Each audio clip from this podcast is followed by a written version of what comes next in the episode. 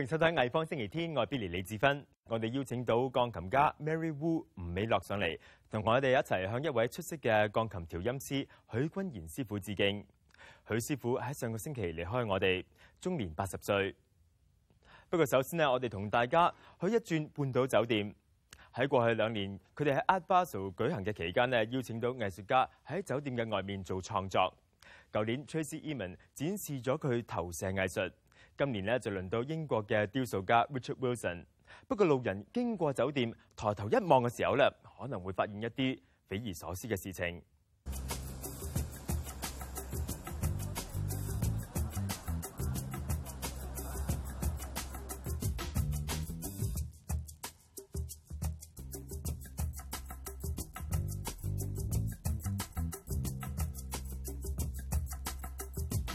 Well, the piece of work here at the Peninsula Hotel in Hong Kong is titled Hang on a minute, lads, I've got a great idea, which is the last line in a British movie produced in the 60s titled The Italian Job.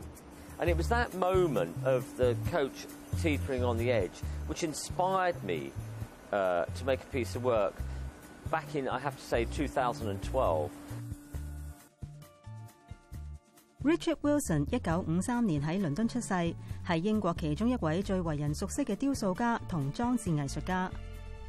二零一二年，Wilson 嘅实体巴士复制品第一次喺英国贝克斯希尔嘅德拉沃尔馆屋顶出现。三年之后，架巴士嚟咗香港，喺香港一间殿堂级酒店嘅外墙上摇摇欲坠。项目由 Richard Wilson 同英国皇家艺术学院合作。Iconic building, iconic movie, that would all make sense. And the idea, the oddity. You know, if the coach was sort of down on the ground, it's a coach. But, when you take a coach and you put it up on the roof of a building, it becomes a very different thing. I wanted to put something on the edge to animate the building in some way and turn the building into an event and make the building very memorable to people because this incongruous situation, trying to put one thing against the other. It's a coach literally doing press ups. By that I mean it's hydraulically driven and the rams push down and hence the coach tips up. And then a cycle mechanism, that means there's a timer on it, that talks to the hydraulic pump and it tells it to go on and off. It's in a random sequence, so the piece is kind of doing this in one cycle. So you don't really get the repetition from it. There's a structural daring with that, and I think that causes that slight sort of apprehension and worry.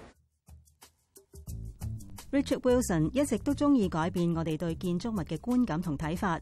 一九八七年，佢首次创作嘅作品《二十比五十》入面，观众可以行入一间装满循环再用嘅油租房。作品唔单止令人有错觉，认为间房入面大过出面。倒影亦将半间房嘅影像调转咗。作品俾 Charles Saatchi 買咗，亦曾經喺多個地方展出。當中嘅一個版本正喺倫敦嘅沙廚畫廊永久展出。如果去唔到畫廊，旅客可以喺倫敦希斯路機場嘅二號客運大樓免費欣賞 Wilson 嘅作品《Slipstream》。作品。二零一三年完成，長十八米，係歐洲最長嘅永久性藝術作品，以及用私人資金完成嘅最大型雕塑。作品每年有二千万人次观赏。Wilson 中意解构建筑物，用佢嘅外表嚟创作，尤其喺佢嘅作品《Turning the Place Over》当中见到。 And there are situations where I've made works like Turning the Place Over in Liverpool in 2008, where we literally took a circular section out of a building and allowed it to spin around. This was 26 tonne of, of architecture turning on a spindle, turning the rules of architecture upside down. Um, in a physical sense, opening the building up so you not only see the outside but you see the inside simultaneously. Very difficult thing to do with a, with a facade.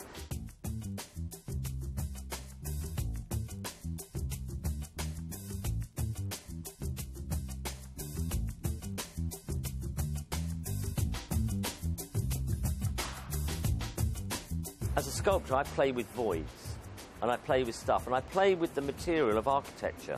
It's a convenient thing for me, the, the constructed world. And what I'm trying to do, I suppose, in my work, my overall scheme in my work, the metaphor in the work, is to challenge the preconceptions we have of our world. And if I take architecture or a coach or whatever, and I tweak it in such a way that you, you go, oh my God, you know, what a surprise, I hadn't thought it would work like that, then, then I've succeeded with my work. 無可否認，阿巴蘇喺香港舉行期間，本地藝廊咧都努力將佢哋最精彩嘅一面呈現俾大家。同一時間，藝術門繼中環之後，喺西營盤亦都開設咗新嘅畫廊。呢、一個新嘅地方會專注推廣新晉藝術家同埋設計師。第一個展覽係北京藝術家同養蜂人任日嘅作品展。大家冇聽錯啊，係養蜂人。佢養嘅蜜蜂咧，亦都有份參與佢嘅藝術創作。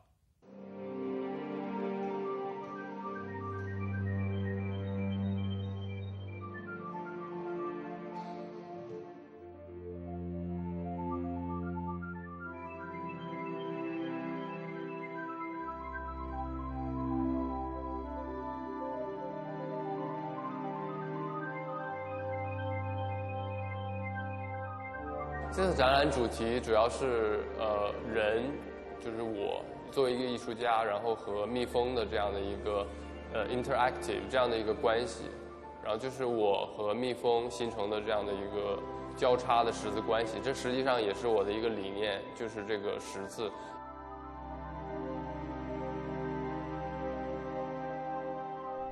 驻北京艺术家任日，二零零六年开始飼養蜜蜂，後嚟佢就用蜂蜡同蜂巢創作藝術作品。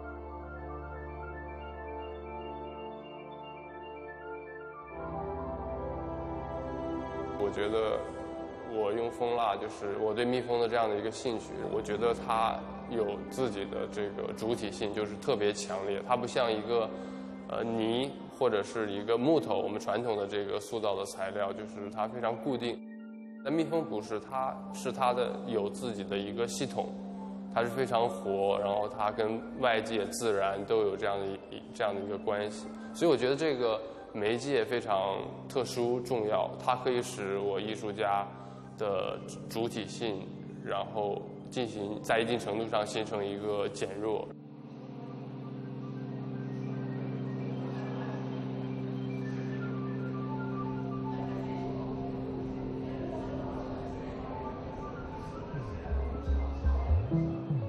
蜂蜡的好处就是蜂蜡自身就有一个防腐的这样的一个作用，因为就是埃及就是从几千年前就是开始用蜂蜡，然后保存木乃伊，然后因为它的这个防腐的作用，它的难点就是它呃受温度的影响比较大，但是又是这种不稳定性使它非常有魅力，对它的这种可塑性。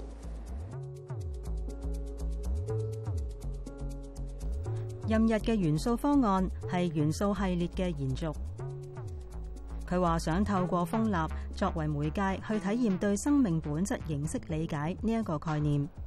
佢嘅个人作品展係藝術門喺西营盘嘅新画廊空间举办嘅第一个展览。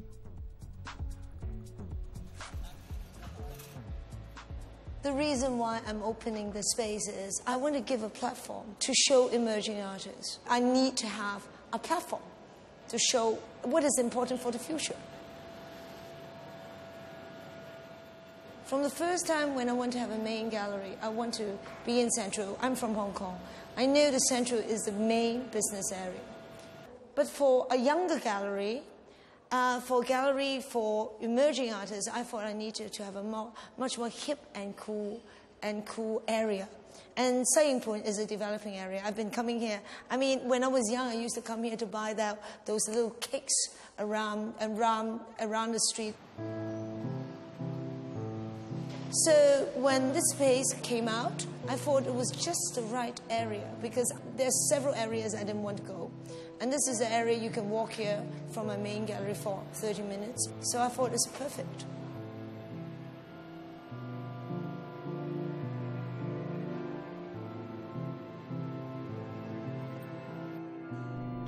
林明珠希望透過新画廊去繼續栽培新晉藝術家。佢認為，雖然中國經濟起飛，令內地藝術市場發展一日比一日蓬勃，但係佢希望帶俾大家嘅係最出色嘅藝術作品，不論作品嚟自全世界任何嘅地方。We have a gallery, when you have any exhibition space, you just want to show the best art. And I think in the West, they are getting very curious and they want to learn every other artist or other art culture other than the West.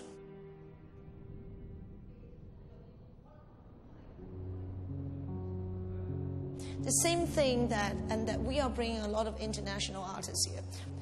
I have to say, art is not about a nationality, nor it is about the age. So whether it is good art or bad art, it's just as simple as that.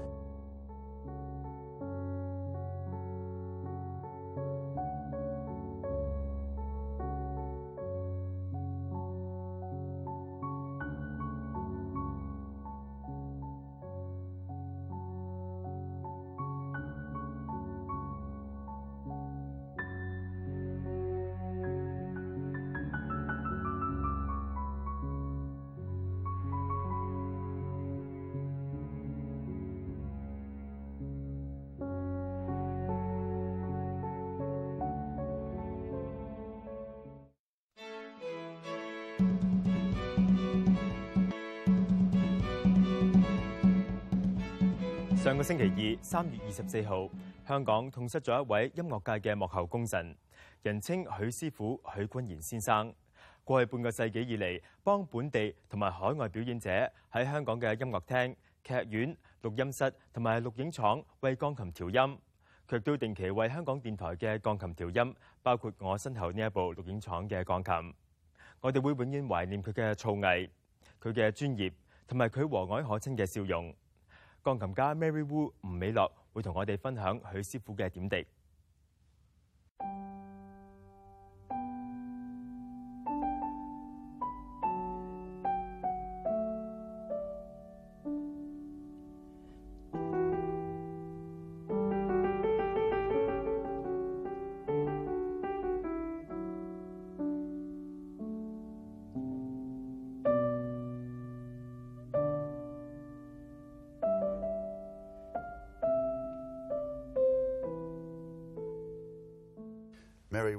Delight to have you here in the studio once again. Thank you, Ben. Uh, today, to talk about uh, Hoi Kwang Yin, who was the master piano tuner in Hong Kong for so many decades, in That's fact. right, What are some of the really, really uh, poignant memories or interesting stories you have of uh, Master Hoi?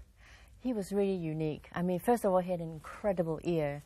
And you know, we are completely dependent on a tuner. We can't do anything without one, unlike, you know, the trombonists and then uh, other winds players and percussionists and so on. So um, every time after he tuned, you feel that the piano's some, somehow harmonious. And uh, also that it stayed in tune for quite a long time. Yes. Uh, Why do you think that is? Is, is it something special about what he was doing? You know, I think he really had a genuine love for music altogether and what sounds were coming out of, of especially the piano. I believe he played the erhu before. I'm not very sure, a Chinese instrument. And I think it was from this love of sonorities that he had this unique uniqueness and also not only uniqueness for being in tune, but each person had a sort of slightly, you know, different be- because some people might want a higher a more piercing top, some want a very rich bass, and he would somehow remember when he tuned for you. So you always felt very safe and, and happy, especially when you felt nervous before concerts, you know. Well, this special relationship that Yeah. you've alluded to between the piano tuner and the pianist is one that's, that happens behind the scenes, doesn't, doesn't it? Yes, and quite untold, isn't Right. it? Yes, all the credit really should go to them. yeah. Um, over the years, he developed a reputation as uh, someone who could really solve problems or even help out in a disaster scenario. Can you share with us a couple of those stories? Indeed. Um, he would tell us stories, for instance, um, after a morning rehearsal with the orchestra, some of the visiting um, artists would be so. Uh, so unhappy about the piano and dissatisfied and said, "Oh, I'm not playing the, the concert tonight, unless this piano is being looked into again." So, you know, everybody would scramble and be very nervous, and then they would call up Hu Sifu, and he would say, "Okay, no problem." I'll come and try and solve it. And indeed, after he tuned, most of the pianists are just completely, you know, elated again and happy to stay and play the concerts. And there was a story about the uh, piano at one of the universities. It's a D-size, nine-foot grand Steinway. And in the storeroom in the summer, they forgot to turn on the aircon. And, you know, that's disastrous in Hong Kong. so what happened was um, the lid of the piano got so swollen they couldn't even shut the piano for months. So uh, we asked Hu Sifu what to do, and indeed he came and rescued the situation and said it must be kept in a 24-hour aircon room, must be kept in the concert hall instead of the storeroom, and it would take about four years for it to completely dry out. And indeed it did. Well, let's hope that doesn't happen to our piano here in the studio. Uh, speaking of our piano here, it hasn't been tuned by Master Hoy, uh, but we'd be delighted to have you uh, play a tune for us. Uh, what would you like to play? I would like to play Chopin Prelude. And uh, indeed, it was tuned by Hu Sifu's nephew, right, Kevin, who's um, also as helpful as Hu Sifu. I think Hu Sifu also had a very unique personality because he helped a lot of people. Um, I heard from graduates of APA, and when they didn't really have enough money, um, they were trying to find a grant to start a studio. And Hu Sifu would generously say, look, just take the piano, you know, do what you need with it and give me the money whenever you need. Yeah, maybe like years later. And he would do things like that. And so he touched a lot of people's lives.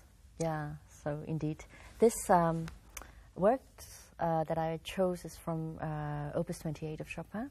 He wrote it, in fact, uh, when he was trying to recover from his tuberculosis. He was on the island in Spain, Valldemossa, with George Sand, and I think it's um, quite poignant that uh, in it, those are small snippets of how he was feeling and uh, what he was fighting with. So, um, one prelude is very energetic, but perhaps full of anguish and struggle, and the other one is very consoling and peaceful. I'm looking forward to it. Thank you.